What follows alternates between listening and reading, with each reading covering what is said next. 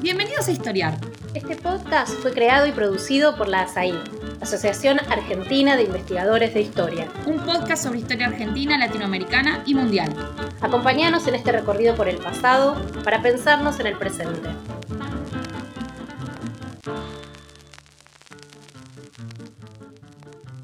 Hola, bienvenidos y bienvenidas a esta nueva edición de Historiar, el podcast de la SAI.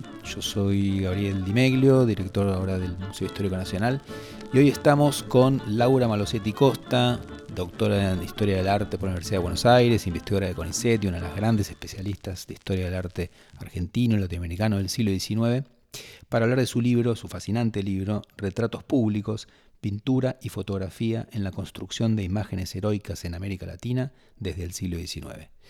Así que, hola Laura, ¿cómo estás? Hola Gabriel, muchas gracias por la invitación.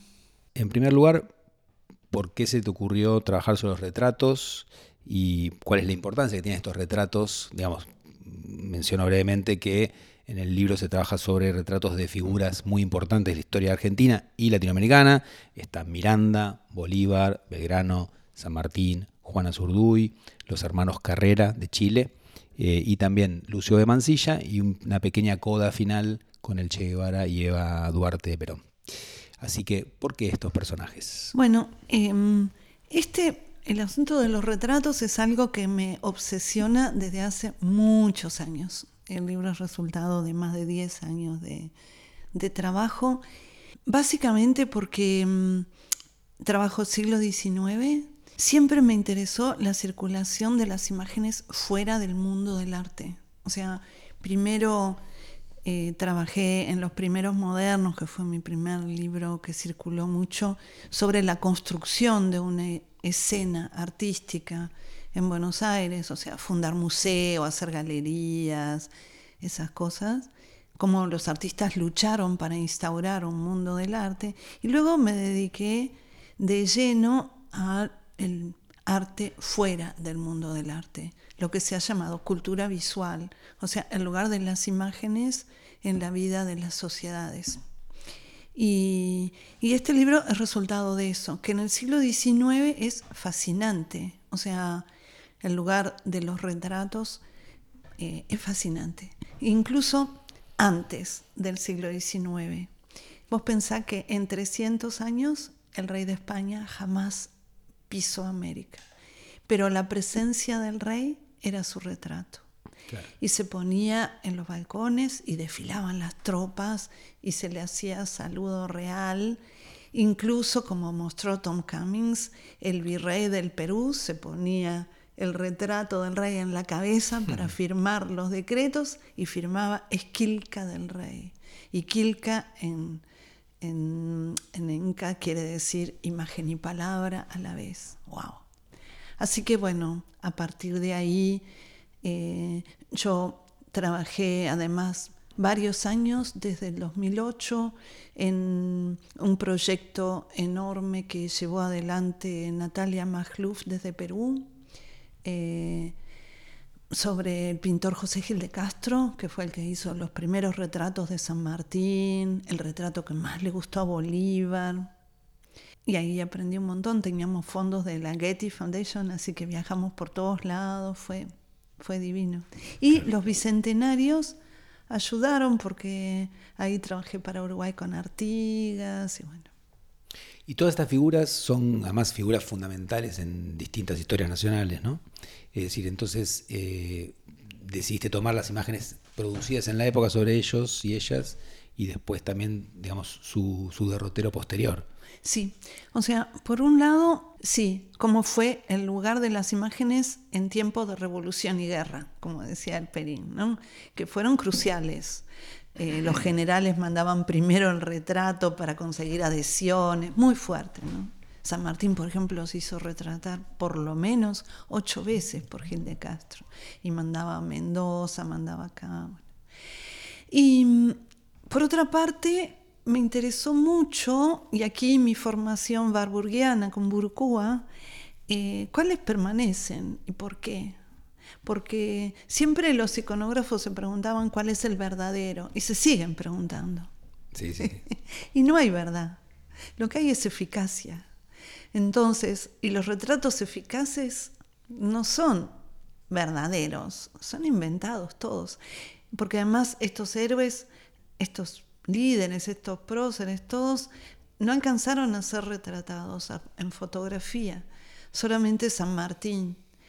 Y así todo, la imagen que prevalece de San Martín no es su daguerrotipo. Claro. Entonces, y ahora están tratando de reconstruir con el ADN, 3D, qué sé yo, y son intentos ineficaces porque hay como una situación de pregnancia en la memoria, hay, imágenes que quedan, que, que triunfan, incluso a pesar de políticas oficiales. Es muy fascinante. Eso es muy interesante. Pero antes de pasar a casos concretos, quería preguntarte, te quería hacer una consulta que es una cosa que vos marcás es que los museos, eh, digo, de estos retratos fueron más a los museos históricos que a los museos de arte, ¿no? de, la, creación de museos de fines del siglo XIX. ¿Por qué ocurrió eso? Bueno, eso es interesantísimo porque había como una ecuación, ¿no? Si una imagen tiene más de historia o más de arte. Por ejemplo, los retratos de O'Higgins en Chile están en el Museo de Arte. Pero acá hubo una negociación entre los fundadores de los dos museos, porque antes había museos, como sigue habiendo en Colombia, que eran museos, Museo Nacional. Entonces tenían todo en uno. ciencias naturales, historia, arte, todo, todo mezclado, que eran como los antiguos gabinetes. ¿no? Entonces acá también hubo un museo público que y ahí se repartieron las cosas, fueron a parar al Museo de Ciencias Naturales, al Museo Histórico, y después, más, bastante más tarde, se fundó el Museo de Bellas Artes. Y cuando se fundó el Museo de Bellas Artes, negociaron los dos directores. El de Historia Nacional y el, de, Bellas de, Bellas Artes. Y, y, se repartieron, ¿no? Carranza y Esquiafino.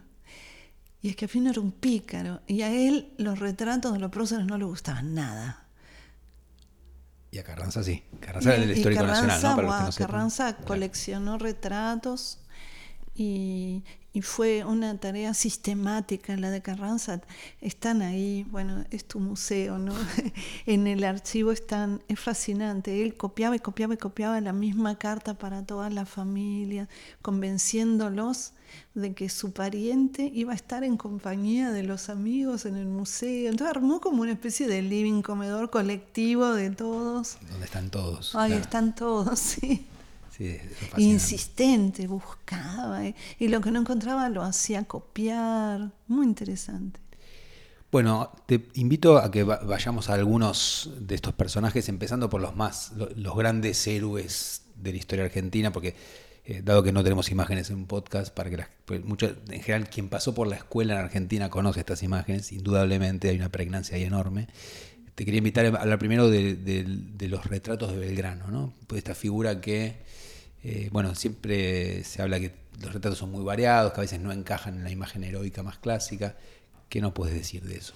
Bueno, ese fue el retrato que trabajé de modo más reciente y en pandemia, porque 2020 fue el año de Belgrano. Y el belgraniano me había pedido que escribiera y yo les había dicho que no, porque no tenía tiempo, porque era complejo y vino la pandemia. y entonces eh, me puse a trabajar mucho y empecé por el libro de Alperín, El Enigma Belgrano, que es justamente Alperín dice, no tiene cara, todos los retratos son diferentes. Y mm, ese libro es fascinante, fascinante. Además es un libro escrito en el ocaso de la vida de Alperín, decepcionado de muchas cosas y, escribió un libro sobre un Belgrano también decepcionado. ¿no? Este, es un libro muy melancólico, muy bello. Y bueno, y me puse con todo mi saber de retratos a buscar cuál era el verdadero, el primero, qué sé yo, y no había ninguno. tu mirada distinta a la del Perín. Total. No había ni uno. O sea, em, había sí uno eh, hecho cuando Belgrano estaba muriendo, lo llaman a un platero Núñez de Ibarra, que hace un dibujito bastante precario, un poco feo, un poco burdo. Y lo pone entre unos laureles y es ese el retrato que se pone en el velorio de Belgrano. ¡Wow! Wow. Y mm, el que todo el mundo conoce y que no hace falta que lo evoque, el que está sentado en un escritorio Con las piernas cruzadas. con las piernas cruzadas, no se sabe si lo encargó Belgrano o no, o lo encargó Rivadavia, llegó después de la muerte de Belgrano. Eso lo sabemos gracias a las investigaciones de Adolfo Rivera, que se miró todos los diarios y registró el día en que llegaron los dos retratos de Belgrano de Inglaterra. Están hechos por un gran retratista inglés, pero solamente es Rivadavia quien dice que Belgrano posó para él, que lo Claro. encargó, no sabemos. La familia había donado una miniatura eh, como que era de, de Boyard, que se supone que era el retrato más temprano y jamás puede ser Belgrano. No puede ser porque el peinado y la ropa no corresponden a la época en que Belgrano tendría esa edad. Así que cada uno de los retratos es enigmático. Lo que no es enigmático es la política de Belgrano respecto a los retratos, que es fascinante. Porque Belgrano fue, tuvo una gran preocupación por los íconos, por las imágenes de la revolución, importante. O sea, él creó la bandera porque había que distinguirse en batalla con la escarapela y había que distinguirse del enemigo, pero además porque había que enarbolar una bandera como modo de incitar a esas tropas complejas que lideraba Sí, era una guerra de símbolos también. una guerra de símbolos y él lo tenía muy claro. Entonces uno puede decir, ¿por qué no pidió su retrato a nadie? Y uno puede decir, porque en Buenos Aires no había retratistas. Buenos, es verdad. Pero él estaba en el Alto Perú, donde se hacían todos los retratos de los virreyes. O sea, había pintores muy buenos. De ahí salió Gil de Castro, ¿no? Sí, sí, de hecho incluso en 1813 se, se hizo pintar alguna gente allá, ¿no? Total. Y tampoco lo encargó. Y sí trajo de Alto Perú la tarja de Potosí. Que Y también está en el Museo Histórico Nacional, que está digámoslo. en tu museo y Qué es fabuloso. fabulosa. Y yo digo ahí en el libro que es un retrato intelectual de Belgrano. Y de hecho él lo pone en el balcón del cabildo, como sustituyendo su retrato y dice, bueno, ok, yo no soy más el rey, no necesito el retrato. Ustedes necesitan esto, que es la declaración de mis principios. Es Claro, que, que es, aclaremos, un símbolo de la libertad americana, ¿no? totalmente. Y además, bueno, viste que tiene, me encanta eso que tiene el Inca con el gorro frigio coronado. Dando un paso hacia adelante. Digo, para quienes no lo conozcan, tiene un mapa de América en el medio y un montón de simbología de Potosí, hecho en Potosí por las damas potosinas encargadas por ellas, para representar la libertad de América y el triunfo de Belgrano. ¿no? Es una pieza. Y no contamos mucho para que vayan al museo a Sí, verla. sí, hay que ir al Museo Histórico Hay que ir a verla. Es divina. Y, y entonces, ¿cómo terminamos con Belgrano? Y terminamos que la imagen icónica más difundida de Belgrano, que se hizo copiar mucho y que está por todos lados, eh, y que de hecho las academias se encargaron copias en distintos momentos, es esa, ¿no? La del retratista inglés con sus pantalones amarillos. Sí. Y una cosa más sobre este retrato de Belgrano, el que, el que tuvo más pregnancia, el que más, más quedó en la memoria colectiva, ¿no? el que más uno asocia con él, que es este Belgrano sentado. Está vestido de civil, ¿no? Es decir, eh, ¿por qué te parece que fue ese retrato, ¿no? el, que, el que quedó más asociado con su figura? Bueno, en primer lugar, es un muy buen retrato. O sea, Carbonier era un retratista. Eh, pero además tiene eh, algo en común con otros retratos muy pregnantes de, de los latinoamericanos como Miranda, que es una cierta melancolía eh, y además una cierta blandura de la figura. O sea, no es un retrato rígido en uniforme con charreteras militares. Eh, y esto tiene que ver también con la figura de Belgrano, la figura que, que se construyó de Belgrano, el perdedor de batallas, ¿no? este, pero además Belgrano, el que tenía la voz finita, el del que se rió Dorrego, muy fuerte es eso, ¿no? Este, y, y esto que dice Alperín, que él era un comerciante de Buenos Aires, era un vecino que tomó las armas, no, no era un militar de carrera. Eh, y creo que nunca se identificó con ese rol de militar eh, que sí trae San Martín de, España cuando llega. no tuvo educación militar. Claro. Y esto, que en su momento le valió, le costó tan caro, eh, creo que hoy es caro, querido por, eh, por nosotros, ¿no? Claro que es parte de su, de su encanto como personaje. Exacto, y es un, ahí me gusta la palabra compasión, ¿no? Nosotros sentimos pasión compartida con Belgrano, ¿no? O sea, nos hacemos parte de su, de su gesta y de su sufrimiento, ¿no? Gracias, aunque no lo razonemos, gracias a su retrato. Qué bueno.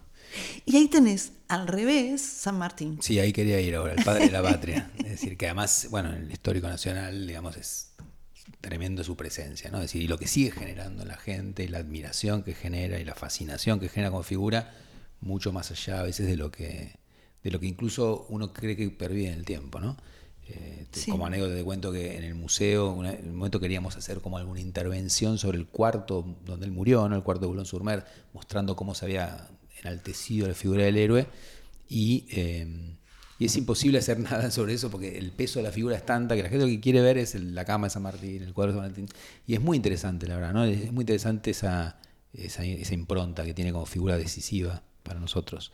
Y te quería preguntar entonces, por los, porque ahí hay, una, hay un juego de retratos muy interesante, ¿no? Lo que él mismo hace con sus retratos, que nos hables un poco de eso.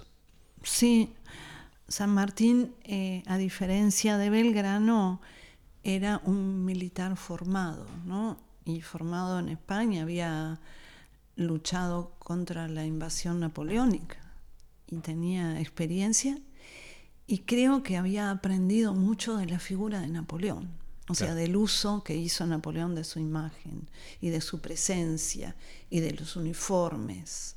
O sea, él diseña el uniforme de los granaderos a caballo, que es una rareza porque yo eh, cuando estuve investigando esto tuve una beca en París y fui al Museo Militar de París y estuve reunida con los expertos en uniformes para ver de dónde venía el uniforme de los granaderos a caballo. Y ya granadero a caballo es un oxímoron, porque en general los, granaderos eran eh, como, como eh, figuras como decorativas, no, me acuerdo qué término se puede usar, pero eran como uniformes de gala para desfilar. Claro. Y, e, y, ellos se reían porque lo que hizo San Martín fue un patchwork de, de uniformes de moda. Fue fantástico, fantástico. Y me decían, este viene de acá, este viene de allá. Y estaban fascinados con los uniformes que aparecen en los retratos de, de Gil de Castro, ¿no?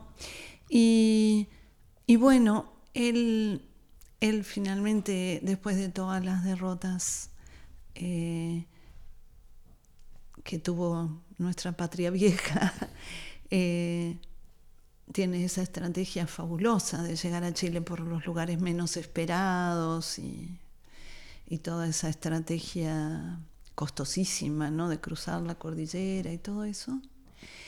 Y entre Chacabuco y Maipú, o sea, después de Chacabuco y antes de Maipú, encarga su retrato.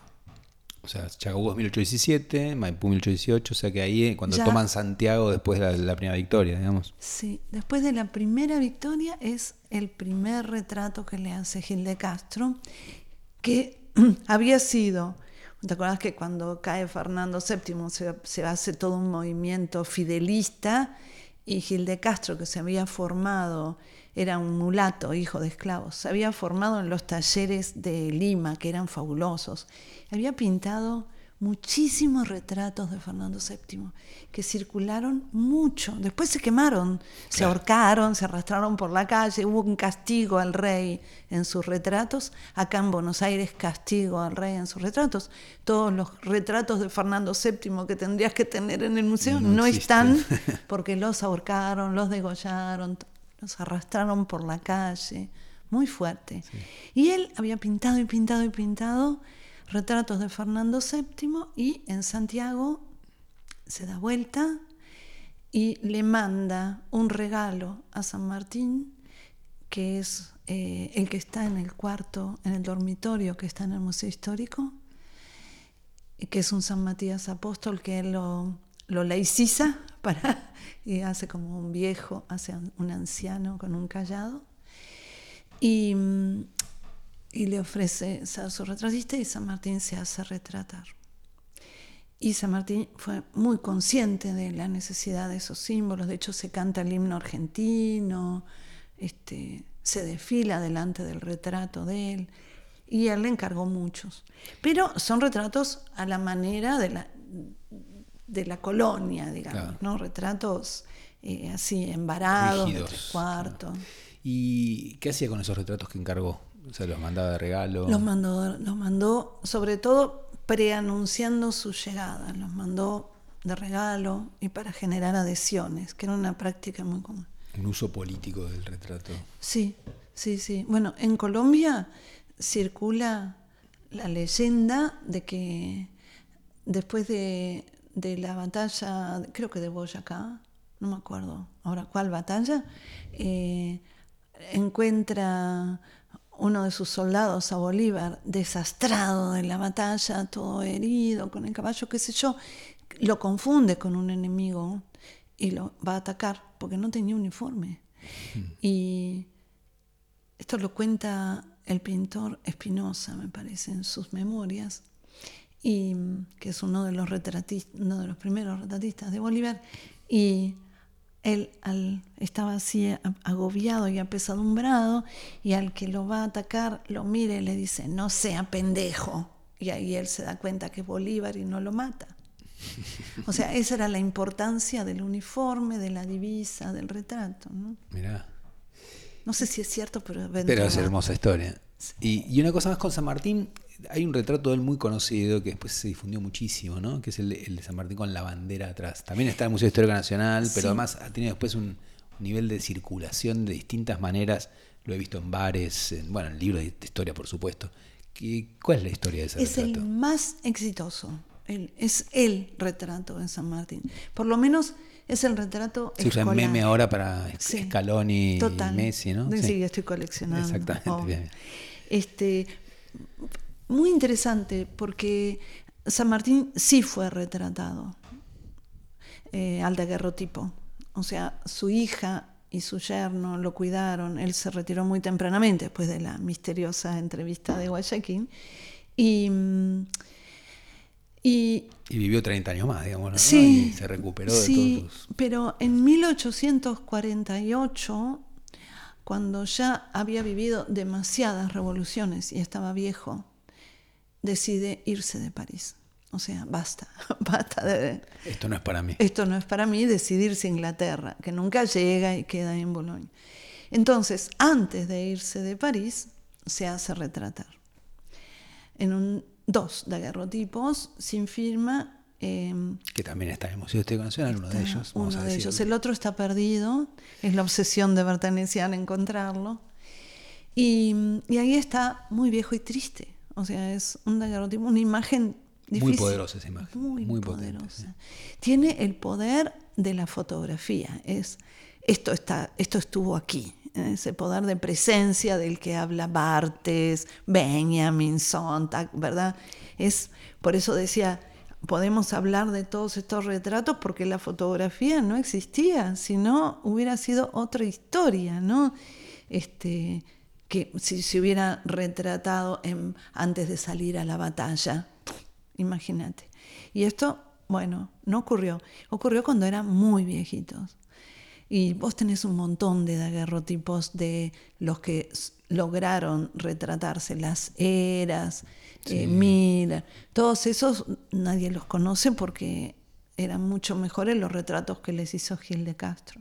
El de, el de San Martín sí, porque fue un poco rejuvenecido y se usó como el San Martín viejito, abuelito de la patria, el garante de la el moneda, abuelo inmortal, sí. claro, el San Martín generoso, eh, el abuelito de la patria. Pero el que realmente es el ícono escolar de San Martín es el, el, que está envuelto en la bandera, que es un retrato netamente napoleónico, es Napoleón en el Pont d'Arcole, pero recortado, así envuelto en la bandera, idéntico. Es un retrato europeo. Es un retrato hecho en Europa y, y es anónimo, lo cual es muy curioso y creo que voluntariamente anónimo porque yo estoy convencida de que lo pintó la hija de San Martín. No lo puedo probar, pero ella lo, lo donó diciendo que lo había hecho una maestra de dibujo que ella había tenido en Bruselas. Maestra de dibujo de la cual nunca dijo el nombre, o sea, a buen entendedor. y todo, todo lo que hizo su hija este, y su yerno está envuelto en el misterio. De hecho, el dormitorio que está en el Museo Histórico Nacional, reconstruido minuciosamente por ellos, y tiene un reloj que no es de época, tengo que decirte. No, no, sí, sí, sí, sí. Es una, eso, una puesta en escena, digamos. Es una puesta en escena. Muy, muy, muy, Muy exitosa. exitosa. Sí, sí. Bueno, fabuloso. Podemos ahora hacer una pequeña pausa y después vamos hacia otro de los personajes de este gran libro. Este es el podcast de ASAIG, la Asociación Argentina de Investigadores en Historia. Te invitamos a asociarte y a seguirnos en las redes, en Twitter, en Facebook e Instagram. Toda la información sobre la asociación la puedes encontrar en nuestra página asaig.org.ar. Te esperamos todos los sábados con un nuevo episodio de Historiar sobre los grandes temas de nuestro pasado, abordados por especialistas e historiadores profesionales de manera cordial pero rigurosa. Seguimos con nuestro episodio de hoy. Bueno, ahora te quería consultar sobre otro personaje fundamental de la historia de la región, eh, fundamental en Argentina y en Uruguay obviamente, que es Artigas, sobre el cual eh, la historia del retrato es realmente muy, muy apasionante. ¿Qué nos puedes decir de eso? Ah, bueno, me, encanta tu pregunta porque yo soy un doble agente. Yo fui a la escuela en el Uruguay y aprendí que Artigas era una maravilla y era el héroe nacional y, y aprendí, era el héroe nacional y tenía su retrato en, la, eh, en el aula. Y vine acá y... Y no estaba su retrato en el aula. No, y, y, tuve que hacer la reválida de las materias de historia del secundario para, para revalidar el secundario y Artigas era el malo. y era un caudillo salvaje y todo. Anarquista. Creo que hoy se debe enseñar tal vez de otro modo, pero en ese momento se enseñaba así. Y wow, fue un shock, ¿no? Porque era como el padre de la patria. Y sí, la historia del retrato de Artigas, que también trabajé para el Bicentenario, se hizo una exposición grande en el Museo Histórico Nacional de Montevideo. Eh, es muy fascinante porque también Artigas tuvo nueve años de actividad como revolucionario y luego muchos. 30, ¿no? Más de 30 de exilio como miserable en Paraguay. Este, recibió asilo eh, pudiendo ser acompañado solo por, por, un negro que era su sirviente, no pudo llevar nadie de tropa y, y vivió en la miseria. Y además rechazó todos los pedidos de volver a Uruguay, tuvo guerras civiles hasta hasta las matanzas de 1904, ¿no? Sí. de Aparicio. Eh, y siempre rechazó todos los ofrecimientos, y bueno, igual que hizo San Martín, ¿no? Desde Europa, eh, de, de, liderar ningún tipo de revuelta. Y, y no fue retratado en vida. O sea, el único retrato que conocemos, que pongo la palabra retrato entre comillas, es de un naturalista eh, francés, Alfred de Mercé, que, que en realidad eh, era, creo, un espía, era un espía, que estaba procurando, em, procurando eh, ver cómo, para qué servía el tabaco, cómo exportarlo a Francia, las riquezas naturales que, que, encontraba a su camino, hizo un atlas. Y no es un atlas, vos mirás ese atlas y es un atlas de beneficios económicos que podría tener Europa si explotara tales bichos, tales este, plantas, etcétera, etcétera. Y, y en ese eh, Atlas de, que hace de Merced, él se burla de, del dictador del Paraguay. Eh, de hecho, él para en la casa de Bonpland, en el norte argentino, que había sido apresado por el dictador eh, Rodríguez de Francia, y, pasa un buen tiempo y hace un retrato de, de Bonpland muy idealizado y hermoso.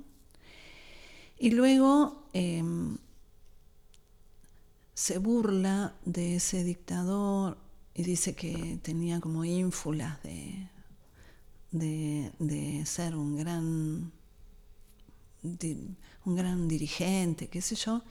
Y dice, sería lo peor que conocí si no fuera porque había un monstruo. No dice la palabra monstruo, pero más o menos asiliado allí, que es Artigas. Entonces hace una descripción de Artigas tremenda, porque dice que fue el jefe de maleantes más salvaje, que incluso había torturas con su nombre y que no tenía ideales políticos, que era solamente una bestia salvaje. Entonces dice que con, que con le hizo un retrato. Entonces es un perfil de medalla como si estuviera retratando, ¿verdad?, con las técnicas de, la, fisionomía, o sea, que el alma se descubre en los rasgos, buscando en esos rasgos el monstruo que estaba describiendo, que es un viejito sin dientes, ya estaba, Artigas tenía más de 80 años, totalmente desdentado y cruzado por la subjetividad de este señor que estaba diciendo, miren, acá pongo el perfil de este asesino. Bueno, como era el único que había, ese fue la base de todos los retratos de Artigas. Entonces, todos, incluido Juan Manuel Blanes, pero trataron de rejuvenecer ese retrato, de dulcificarlo, de rotarlo, de adivinar los rangos de Artigas desde allí. Y bueno, ninguno de esos retratos hoy se conoce. Sí ha habido algunos intentos de, de, restituir ese retrato, este, por ejemplo, cuando se donaron retratos a la Casa Rosada en la época de Cristina Kirchner, se donó el perfil de, de Merced. Yo no lo podía creer, porque era ¿no? verdadero, sí. Ah. Que ahí yo generé una polémica, porque era un absurdo.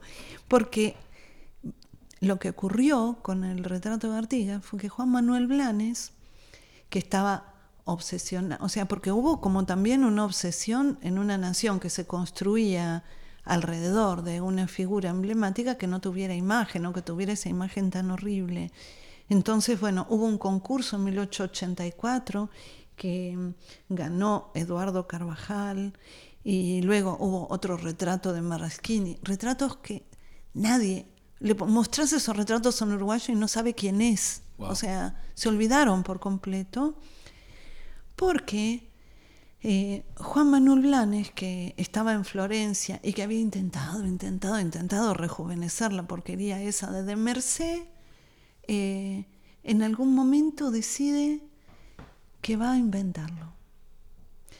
Y entonces hace un retrato de otro hombre, que es muy común eso, ¿no? Miranda también era un poeta amigo del pintor, fue bastante común. De hecho, eh, mi abuela, mi tía abuela que vivió en un geriátrico, todo en Uruguay es muy común la cultura de geriátrico, ¿no? De residencial se llama ya. Su compañera de residencial era una nieta de Blanes, nieta de la sobrina nieta, ¿no? De, del hermano Mauricio. Blanes no tuvo hijos. Y, va, sí, tuvo dos hijos, pero no tuvieron hijos. Y eh, ella decía que había recibido el cuento de que era un estibador del puerto, el hombre que lo vio. El que, el que posó. El que, que Blanes lo vio y dijo, wow, este hombre me gusta. Y, hablamos del retrato famoso, digo, eh, el que está el que está parado en la puerta eh, de la ciudadela. Claro, con una el único. Claro, si pones Artigas en internet. Es ese, el, el Artigas para todos. Y es un retrato simbólico maravilloso, con todo el saber de Blanes en Florencia, que Blanes decidió no mostrar nunca. Blanes murió buscando a su hijo perdido y quedó el retrato abandonado en su taller de Florencia. Eh, incluso había, alguien lo había visto en su taller y él había dicho, sí, se parece lo mismo que un huevo a una castaña, pero a mí no sé qué. Nunca decidió mostrarlo.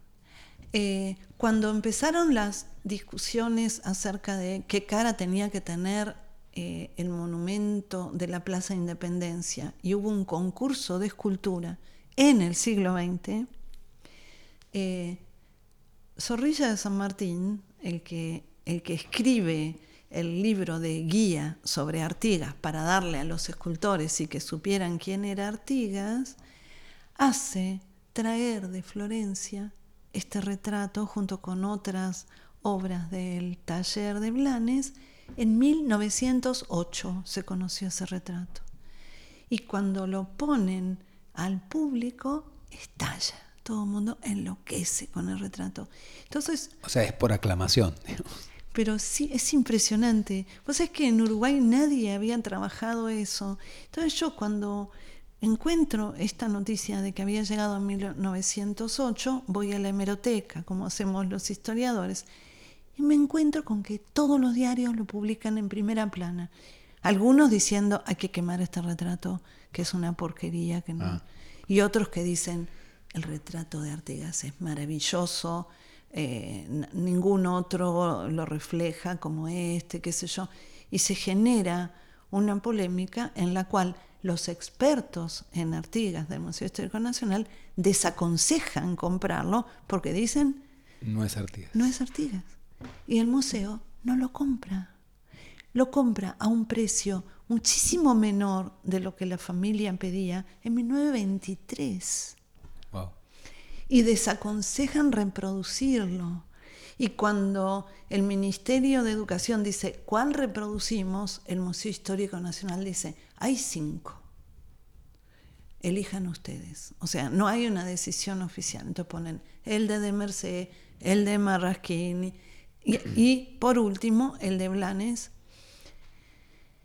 Eh, y, y se impone solo, se impone por aclamación. Y es hoy el único que existe. Notable. Es muy notable. Y además, de, por ejemplo, los diarios decían, es un hombre sin ojos, porque, no, porque tiene, está sin terminar. Y en realidad es un Artigas enseguecido por la luz, que era un recurso muy eh, florentino del 19, lo que, lo que aprendió Blanes en Florencia, una luz simbólica que le pega en la cara y le ilumina la cara y también es como el amanecer de la patria, ¿no? Y a su vez está parado en el puente de la ciudadela con las cadenas rotas. O sea, no se va a levantar más esa guerra entre Montevideo y la campaña. Es un retrato de, de paz, ¿no? Y además es un retrato ambiguo porque tiene uniforme, pero está de civil. Claro. Está un poquito y un poco. Notable. Bueno, y te quería preguntar por otro personaje eh, que tiene una historia apasionante a nivel retratístico, bueno, y no solamente, que es Juana Zurduy, que además es uno de los pocos personajes femeninos que hay en el libro, ¿no? Junto con Javiera Carrera, bueno, después eh, algo de Eva Duarte. Pero la historia del retrato de, Juana es muy interesante, ¿no? Sí. Bueno, en, en el Museo Histórico Nacional, en tu museo, eh, hay un retrato horrible de, de Juana que es una copia de otro retrato que no sabemos dónde está, o sea, la, figura de la heroína eh, no existió, o sea, no, no fue posible en el siglo XIX. O sea, sí fue posible ser dama de la patria. Las eh, patricias argentinas. Patricias, donar joyas, bordar banderas, eran como roles femeninos. Pero los cientos y miles de mujeres que se arremangaron las polleras, que vistieron pantalones, que se subieron a caballo, a horcajadas y que sabían manejar armas, todos los nombres de ellas se perdieron, prácticamente de todas, en toda América Latina. y el de Juana es muy interesante porque está rescatada por Manuel Belgrano justamente. Ella era uno de estos hacendados, ella y su marido Padilla, que en el Alto Perú adhieren a, la causa. También la memoria de Juana quedó como ah, un poco entre medio de Bolivia y Argentina, porque era un lugar que... Y, y ella tuvo una historia muy triste, larga y triste, triste, eh, evidentemente dominaba las artes de la guerra, por eso Belgrano la recuerda, porque ella arrebató una bandera. la, amazona la llama, ¿no? Sí, la amazona, porque era eh, una guerrera que sabía, o sea, mm. y sabía que para bueno, vos has escrito Viva el Bajo Pueblo y sabés que en batalla, para distinguirse, había que hacer un acto simbólico, sino en el fragor del humo eh, nadie te veía, ¿no? Y ella hace el acto simbólico de capturar una bandera importantísima, una bandera trofeo, ¿no? Que tenía trofeos de varias batallas ganadas por los españoles que se bordaban en esas banderas. Y mm, y Padilla, su marido, manda el parte y no la menciona, no dice que es Juana la que capturó la bandera, pero Belgrano se entera y manda decir a la Junta y en Buenos Aires la declaran, eh, no me acuerdo ahora, capitana de milicias, qué sé yo, título que, o coronela de no sé qué, título que ella no alcanza a recibir porque matan a Padilla, mueren sus hijos, ella tiene que huir, se va a Salta, o sea, allí ella está un poco con Güemes unos años, trata de que le den una pensión como viuda de Padilla y no le dan nada. o sea, fue y, y murió miserable, murió en la miseria y olvidada en Sucre. Y es increíble porque San Martín y Bolívar la van a visitar, sabían quién era, pero no la invitan a su entrada triunfal en Sucre, en el país que se va a llamar como Bolívar y cuya capital es algo verdaderamente asombroso. Y sí hay ninfas que coronan a los héroes en el desfile y a Juana no le invita a nadie. O sea, realmente a mí... Que es el final de la guerra de independencia, cuando Bolívar... Claro, me dio mucha pena. Bueno, nunca fue retratada en vida. Eh, hay en, en, Bolivia, en la Casa de la Libertad, hay un retrato, había, porque se perdió el rastro de ese retrato, que fue reproducido. De ese está la reproducción en el Museo Histórico Nacional, que manda a hacer eh, Carranza influido por Juana Manuela Gorriti, que la conoció y hace una descripción de ella sobrenatural y hermosa, y de una mujer respecto de otra, y ella dice que tenía un aura especial y una tristeza especial, y le dio un gran impacto. Entonces, eh, Juana Manuela escribe esas patricias argentinas y Carranza, realmente que fue un feminista van la letra, hace todo. en ese sentido sí, porque rescata mucho la, idea de, las patricias. Muchas, sí, sí, sí. Eh, y rescata y manda a copiar ese retrato que, wow. Que es un retrato muy particular, aparte, ¿no? O sea, es, es, eh, es muy Sí. potente por otras razones. Sí, es como un hombre con una sombrita de tetas en el uniforme y con una escarapela de una, una medalla de Argentina y una de Bolivia para indicar las dos naciones, con un rostro eh, avejentado, como que no corresponde a sus años de batalla. Claro. Es como la guerrera después de. Sí. en otro momento, ¿no? Sí, o sea que ahí hay como un desfasaje. Y luego también una mirada rara, o sea, no es esa mirada de San Martín mirando ideales heroicos no- o no Artigas mirando el sol, sino que es una mirada como a alguien que está ahí, pero no es el pintor, y tal vez sea una referencia a su marido Padilla, o, o mirada de desconfianza. Es una mirada rara, baja. Y es un retrato, bueno, todos dicen masculinizado. Es más que masculinizado, es, es raro, es muy raro. Y recién, muy recientemente, o sea, se encargaron retratos nuevos, modernos. Hubo uno en el 900 también que, que hizo, en 1900 hizo Carlos Sáenz, también olvidado, olvidado, olvidable. Este, y, y bueno, y luego vino eh, en los años 80, en los años 80 del siglo XX, la recuperación de, de Juana. Y, y hoy, bu- bueno, Valda del Castillo hizo como la imagen de otra vez una chica, otra, joven, creo que era una sobrina de él, no me acuerdo, este, así con cara adusta, pero ya mirando al espectador. Y, y esa fue la imagen más conocida y la que inspiró a la Juana de Pacapaca, que finalmente es la que hoy, escúchame, cuando se hizo el centenario eh, en, no- no, en- de- el bicentenario en Bolivia, estaba la Juana de Pacapaca en muchas de las publicaciones Sí, oficiales. sí, además ahora ascendió a un lugar mucho más destacado dentro del panteón de, de héroes, ¿no? Decir, Sí, a un lugar. eh, pero sin imagen, sin imagen, claro, plausible.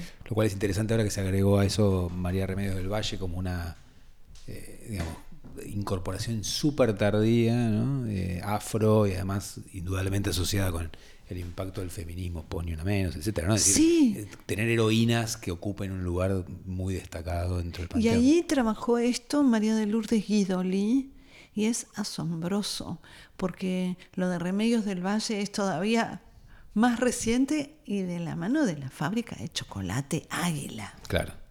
¡Wow! Claro, no, eso venía de antes, claro, totalmente, ¿no? Sí. Digo que ahora, el, el- el- como, como ahora la pregunta por ella es permanente y, Sí, y, y no, hay, te- la no hay más que la imagen del chocolate, Claro, Gabriel, sí, sí. es muy fuerte. Notable. No, y en Brasil, María Quiteira de Jesús, que se ha ido investigando también, que era afro y vestía uniforme. Muchas se hacían pasar por varón, se cortaban el pelo, como gestos de, a veces, eh, bueno, de mujeres que les gustaba, querían ser guerreras, que eran heroicas, pero se disfrazaban de hombre o que querían ir con su marido. Y se disfrazaban de hombre para como no sé la qué pensaban ellas no lo sabemos qué sentían. Bueno, y podríamos hablar de todos los personajes del libro, pero no, tendríamos tiempo. Pero sí quería hacer una última referencia, a, que es muy interesante, un pequeño coda que tiene el libro, que es, eh, te dedicas sobre todo a, a estas figuras de los periodos tomados como fundacionales de, nuestras, de nuestros países sudamericanos. Pero después al final están Eva y el Che, que son figuras muy potentes del siglo XX. Eh, bueno, en particular la imagen del Che que fue tatuaje, ¿no? La, la famosa foto. Eh, bueno, quería alguna referencia final para poder terminar este bueno recorrido. bueno muchas gracias mira em, como como vivimos en el siglo XXI en una era de la imagen de imágenes una era de retratos o sea todo el mundo hace eh, selfies cada hay una inmediatez del registro y una facilidad de circulación del registro que pone a los retratos en un lugar inédito. Inédito de circulación, de volatilidad. Y yo pensaba, mi libro no puede hablar solo a los viejos que les hmm. gusta la historia, tengo que tratar también de tener un vínculo con esas sensibilidades contemporáneas y de qué modo, y esto me parecía importante, ¿no? De qué modo, por ejemplo, a través de los memes, que son articulaciones de palabra imagen, que hay que prestarles mucha atención, mucha atención, este, circulan estos héroes, pero además circulan otros héroes, íconos del siglo XX. En el siglo XX ya no hay más batallas, ni héroe a caballo, ni héroe singular. Vos pensás que la figura del héroe singular eh, está en Aquiles, ¿no? Allá, en, la Ilíada. Y el héroe singular atravesó la historia, o sea, y fue de, del agón humano el símbolo hasta el siglo XX. Y hoy yo estoy escribiendo un nuevo ensayito porque ese héroe singular hoy es simbólico y hoy es Messi, o sea, y Maradona, es el héroe del fútbol. Se siguen robando banderas, se sigue eh, admirando a ese héroe singular y estudiando cada uno de sus gestos y estudiando sus facciones a ver qué hay en ellas de heroico. Pero, pero son héroes de batallas simbólicas. ¿Qué ocurrió en las batallas de verdad del siglo XX? Entonces vos decís, bueno, la guerra se volvió a distancia, ¿no? O sea, la guerra, sobre todo la Segunda Guerra, hizo que ya no hubiera un general. Ponele de gol en la resistencia francesa, fue un héroe civil importante, pero que, se, que se, le hizo culto, pero en general eran de destrucción masiva, los generales atrás de no sé qué, bueno. Pero hubo hubo y sigue habiendo otro tipo de liderazgos eh, que son como figuras icónicas que representan, así como Artigas representa la orientalidad y San Martín la argentinidad y Bolívar es de varias naciones americanas el héroe, hay figuras icónicas que representan universos de ideas que van más allá de las fronteras y que son mundiales. Y elegí dos. Uno es el Che Guevara, que creo que es el más mundial de todos, ¿no? Eh, y, otro es Evita, Eva Perón, eh, que también fueron, murieron muy jóvenes. Eh, hubo una disputa por sus cadáveres para que no hubiera un culto a ellos, ocultamiento, destrucción. Y hubo una enorme cantidad de imágenes fueron muy fotografiados y muy registrados y muy venerados en vida. Pero quedó una de cada uno, una o dos, nada más. Y entonces en ese capítulo yo analizo cómo y por qué. Eh, y, mm, y, no te podría exactamente explicar por qué eh, es evita la de la razón de mi vida, la de Numa Iriñac, la que más prevaleció, eh, y, pero que en algún momento tuvo esa Evita montonera de Fusco, que es eh, sacada de casualidad el día que fueron a, retratar a Perón arriba del caballo, ¿viste? Y, otra, la, la de Corda del Che Guevara también distraído en un entierro de víctimas de un atentado que hace Corda y que Marcos López reconstruyó como fue, ¿no?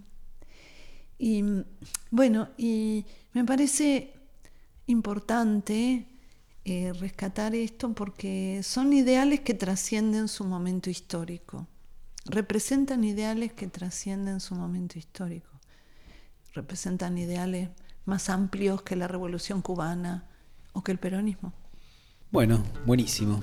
Creo que podríamos seguir y seguir, pero todo tiene un, final. Así que nada, recomendar la lectura del libro Retratos Públicos para todos y todas, agradecerles la escucha y será hasta la siguiente vez. Bueno, muchísimas gracias.